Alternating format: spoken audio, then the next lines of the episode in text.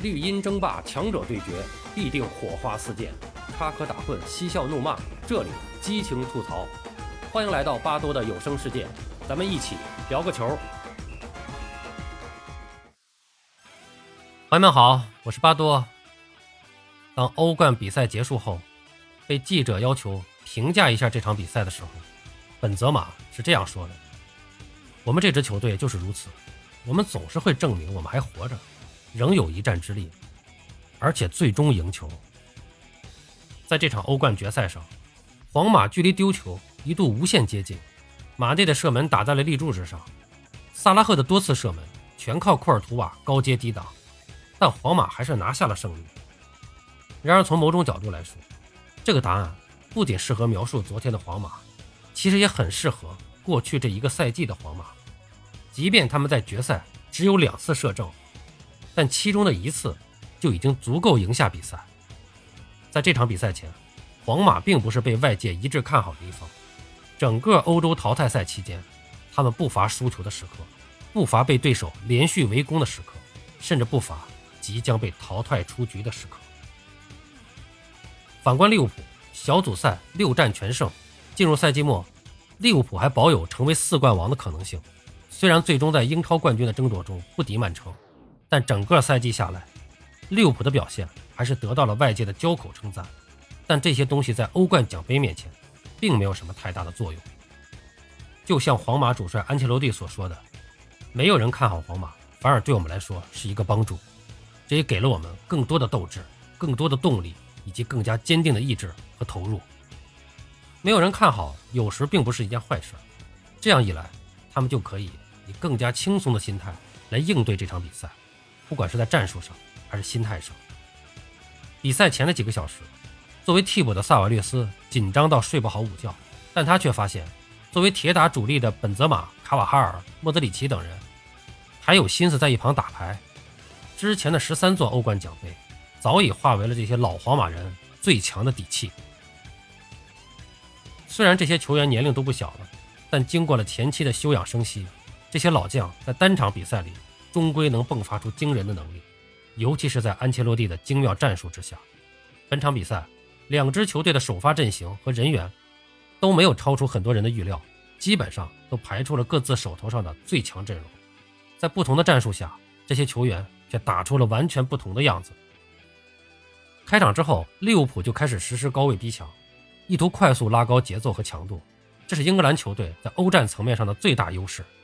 作为身体素质全面占优的他们，常规的选择就是在体能充沛阶段快速建立比分优势。在这一点上，不知道大家还记不记得上一次夺冠时，C 罗在赛前的更衣室就反复告诫皇马的队员，前二十分钟要有强度。英国球队一上来都很强势，前二十分钟一定要小心。这样的经验永远不会过时。这场比赛的开局阶段，利物浦领军人物是马内，他不停的回撤拉边儿。帮助各个方向的队友打出进攻。在比赛的第二十分钟，甚至在中路一挑三打出了一脚重注的射门。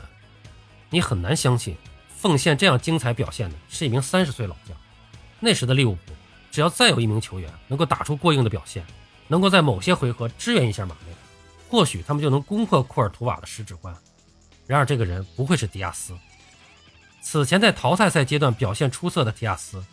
今天在卡瓦哈尔身上难以打出优势，这也是难免的。毕竟他在2021年还只是一名征战葡超联赛的球员，你不能奢望他在来到利物浦的短时间之后就能在欧冠决赛这种场合打出关键性的表现。更应该被寄予这种厚望的其实是萨拉赫。然而埃及人在上半场的持球表现令人失望。虽然他有一些攻门的镜头，然而作为球队的核心，仅仅是这些射门还不够。如果想要不影响球队的攻守平衡，要么保证在门前把饼吃到嘴里，要么自己干活为队友送饼。很显然，在上半场，萨拉赫都没有做到。这样一来，随着时间的流逝，马内的作用开始逐渐消退，皇马来到了发挥自己能力的时间段。赛前本场比赛在战术上最吸引人的地方，就是维尼修斯和阿诺德之间的对决。作为英格兰在边后卫位置上的青年才俊，阿诺德在进攻端的才华毋庸置疑。但他经常给对手留出进攻空间，而皇马在欧冠淘汰赛击败巴黎、切尔西、曼城的关键，就是维尼修斯所在的左路。然而今天，巴西人和他身边的大哥本泽马在攻坚阶段遇到了很多的困难。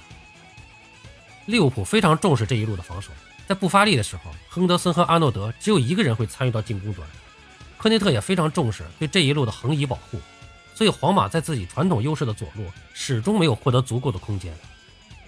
这个时候，其实应该把视线放宽。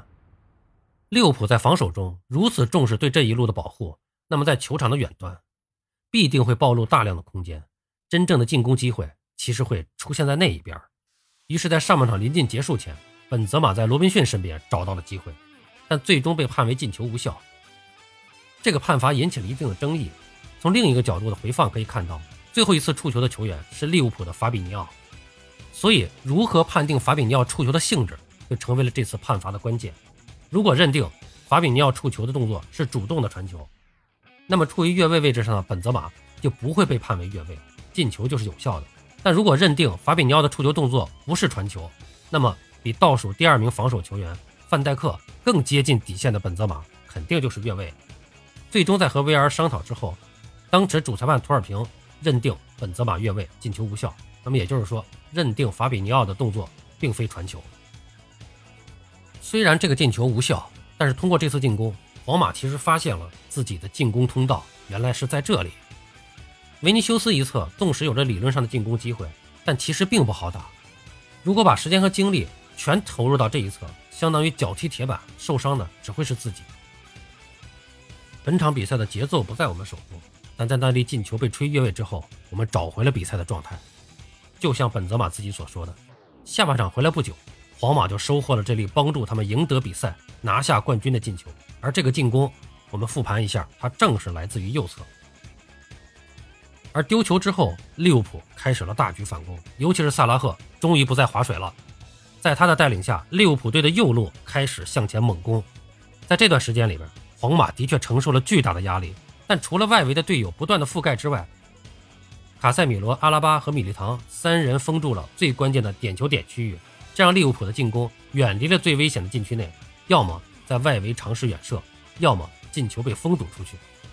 必须要承认，比赛后半段萨拉赫的表现的确比上半场好了很多很多，但令人惋惜的是，那时的迪亚斯已经下场，那时的马内已经枯竭。就像上半场没有人有效支持马内一样，下半场也没有人有效的支持萨拉赫。克洛普没能把锋线三叉戟的输出调整到同一时间，反而打成了接力的效果。马内体能耗尽之后，萨拉赫接过了他的大旗。平时的联赛对手或许会在这样的攻势下倒下，但今天他们的对手是皇马，是库尔图瓦。于是进入八十分钟之后，利物浦的攻势不升反降，随着皇马用传导和反击。连续打断他们的围攻状态，利物浦没有了上演奇迹的可能。即便最后时刻，他们把自己的中后卫都推到了门前，也没有影响到本泽马和他的队友们为这家俱乐部拿到第十四座大耳朵杯。虽然赛前并不被大多数人看好，但皇马的夺冠并不超出预料，因为他们本赛季就是这样走过来的。当他们首回合输给巴黎圣日耳曼的时候，当他们被切尔西拖入加时赛的时候。当他们被曼城两球领先的时候，太多太多的时候，世人都觉得皇马即将止步于此，但后者还是站了起来。从这个角度来说，真正强大的并不是膀大腰圆，而是始终无法被击倒。所以他们翻盘了大巴黎，所以他们战胜了切尔西，所以他们逆转了曼城。而在今天，仅仅用一脚射正就完成了夺冠，或许很难理解，但这就是皇马在欧冠赛场的底蕴。利物浦在这个赛季没怎么输过比赛，但是需要承认的是，在皇马赢得欧冠就是比其他的球队更容易。这些年的传统以及球迷的热情，这是非常特殊的。皇马人都是从小培养的，这就是皇马的特殊之处。对于安切洛蒂这样的意大利教练来说，他更愿意把比赛的胜利归结到球员头脑中的灵光一现。他不像现在的年轻教练，要把球员的每一个念头和动作都拆解成数据，从而将其培养和改造成为一个又一个的机器人。然而，足球并不是这么无聊的东西，它的魅力源自于不可预知。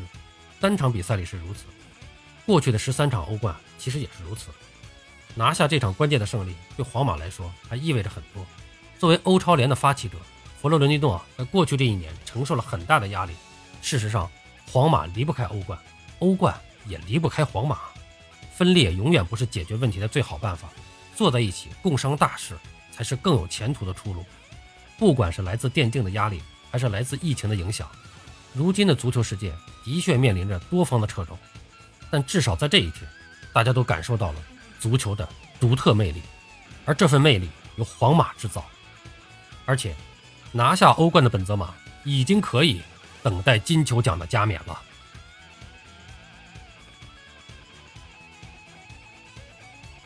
好了，朋友们，今天咱们就聊到这儿，感谢您的收听。您有什么想和巴多交流的，咱们评论区见。